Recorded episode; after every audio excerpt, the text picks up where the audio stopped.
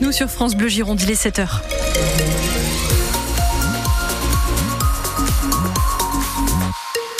Journal Thomas Cognac. Bon, et Christophe nous le disait à l'instant, ça roule plutôt sur les routes girondines marioteuses. Oui, effectivement, c'est vraiment très, très, très, très, très fluide, très, très fluide, parce que tous les voyants sont verts, que tout va bien sur la rocade bordelaise qui est dégagée, tout va bien sur les grands axes. Si vous prenez la route ou si vous revenez en Gironde après les fêtes, c'est une journée classée verte par Bison Futé, donc tout va bien. Pareil pour les transports en commun. Il y a eu un petit souci avec les trams C et D à Bordeaux, mais la, la reprise est en train de se faire, donc tout va bien, ça va se fluidifier au fur et à mesure de la matinée. Du côté de la météo, c'est du beau qui nous attend. Oui, exactement. Ça va bien se lever dans l'après-midi avec de très belles éclaircies un peu partout en Gironde. Pour l'instant, c'est du brouillard et des nuages, mais ça devrait effectivement aller mieux dans les prochaines heures. Du côté des températures, 1 degré ce matin à Libourne, 3 à Bordeaux. On va monter entre 10 et 14 cet après-midi. Il a pris tout le monde de court hier en annonçant sa retraite sportive. L'athlétisme de haut niveau, c'est fini pour le Girondin Pierre-Ambroise Boss, six ans après son titre de champion du monde sur le 800 mètres et à sept mois à peine des Jeux Olympiques de Paris. Boss renonce à cause de blessures récurrentes au tendon d'Achille. Celui qui a grandi sur le bassin d'Arcachon, portait les couleurs de Gujan-Mestras pendant 14 ans, laissera donc la trace d'un personnage atypique, mais donc surtout d'un grand champion d'athlétisme, champion du monde. C'était le 8 août 2017, au bout d'une minute 44 secondes et 67 centièmes de gloire, Jules Brelaz. Ce soir-là, à Londres, comme une prémonition avant de courir, Pierre-Ambroise Boss promet à son entraîneur un tour de magie, promesse tenue. Champion du monde Dans la dernière ligne droite, je comprenais pas je vivais un rêve. Pierrot qui affolait déjà les compteurs enfants au club d'athlétisme de Gujan-Mestras, souvenir du président Jean-Jacques Germano. Un grand garçon qui euh, nous a donné beaucoup de plaisir au club, euh, puisqu'on l'a connu tout petit, euh, dès l'âge de Benjamin, où il gagnait déjà pas mal de courses, et après, avec tout le parcours qu'on lui connaît. Pierre-Ambroise Boss, c'est aussi ce jeune de 25 ans qui imite en direct à la télé Nelson Montfort. Quel succès Effectivement, Nelson, quelle course d'anthologie Non mais c'est vrai Interview surréaliste à l'image du personnage, parole de Jérémy, son copain d'entraînement, archive France Bleu Gironde de 2017. Ce qui est bien avec Pierrot, c'est qu'il est dans la vraie vie comme on le voit dans sa vie de sportif. Il est très bringer. C'est des histoires euh, de soirées en boîte où on se lâche. Quitte parfois à le regretter, comme cette soirée très arrosée pour fêter son sacre. Pierre-Ambroise Boss est impliqué dans une bagarre à la sortie du casino de Gujan, blessé et condamné à 1000 euros d'amende, mais ses fans retiendront plutôt ça. Champion, champion. Pierre-Ambroise Boss, un champion décidément à part. Je suis champion du monde. Champion du monde en 2017 donc et le journaliste Patrick Montel hein, qu'on entendait hurler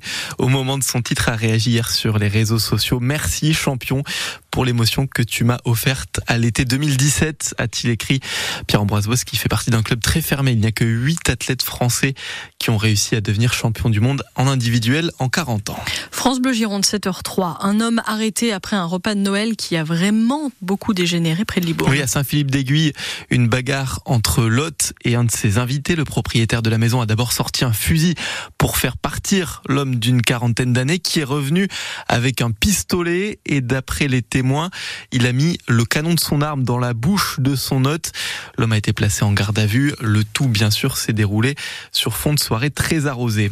Eux se sont attaqués au bâtiment de stockage d'un négociant en vin, un où des malfaiteurs ont volé plusieurs caisses de grands crus. Un cambriolage constaté hier à Béchac et Caillot, selon Sud-Ouest. Le préjudice est estimé à 75 000 euros. En région parisienne, l'homme soupçonné d'avoir tué sa femme et leurs quatre enfants a été placé en garde à vue hier.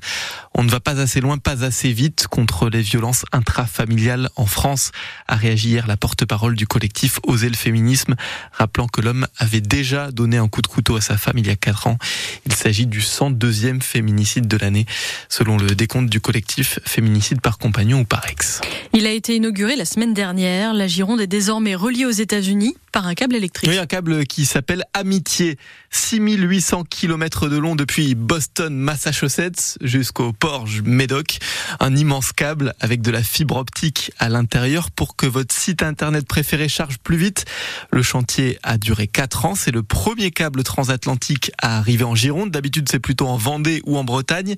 Cette fois-ci, c'est chez nous. Explication de Philippe Arnoux, délégué régional d'Orange en Nouvelle-Aquitaine. On a choisi la région bordelaise pour différentes raisons. D'abord pour des raisons techniques et technologiques. Vous savez, quand on amène un câble sous-marin, ben on doit choisir le bon endroit pour que le câble rejoigne la côte. Ce câble Amitié, il arrive sur la plage du Porge, qui pour des raisons environnementales, qui pour des raisons d'érosion de côte, nous est apparu comme un site d'une grande pérennité. Et puis on a choisi euh, également cette arrivée parce que ben, on a une vraie volonté d'avoir un développement euh, du numérique euh, et de faire de la métropole de Bordeaux une métropole pionnière, permettre à Bordeaux de rejoindre les grandes métropoles numériques. Je pense à Marseille je pense à Barcelone. C'est un vrai développement économique et numérique qui nous a amené également à choisir ce point d'arrivée euh, du câble. Et si c'est construit par Orange, tout le monde va en bénéficier, quel que soit son opérateur. Lui aussi a été un précurseur de l'amitié franco-américaine, puisqu'il était l'ingénieur de la Statue de la Liberté. Gustave Eiffel est mort il y a 100 ans, tout pile, le 27 décembre 1923. Et allez voir sur francebleu.fr les photos d'une tour Eiffel de 7 mètres dans le jardin d'un habitant de Parampuire qui a voulu lui rendre hommage. Et puis on range ce soir les boules, les guirlandes et on démonte les chalets du marché de Noël des allées de Tourny à Bordeaux. Il ferme définitivement, enfin jusqu'à l'année prochaine, à 21h. Il était ouvert depuis le 24 novembre. Vous pouvez encore profiter des marchés de Noël de Libourne jusqu'au 31 décembre et d'Arcachon jusqu'au 7 janvier.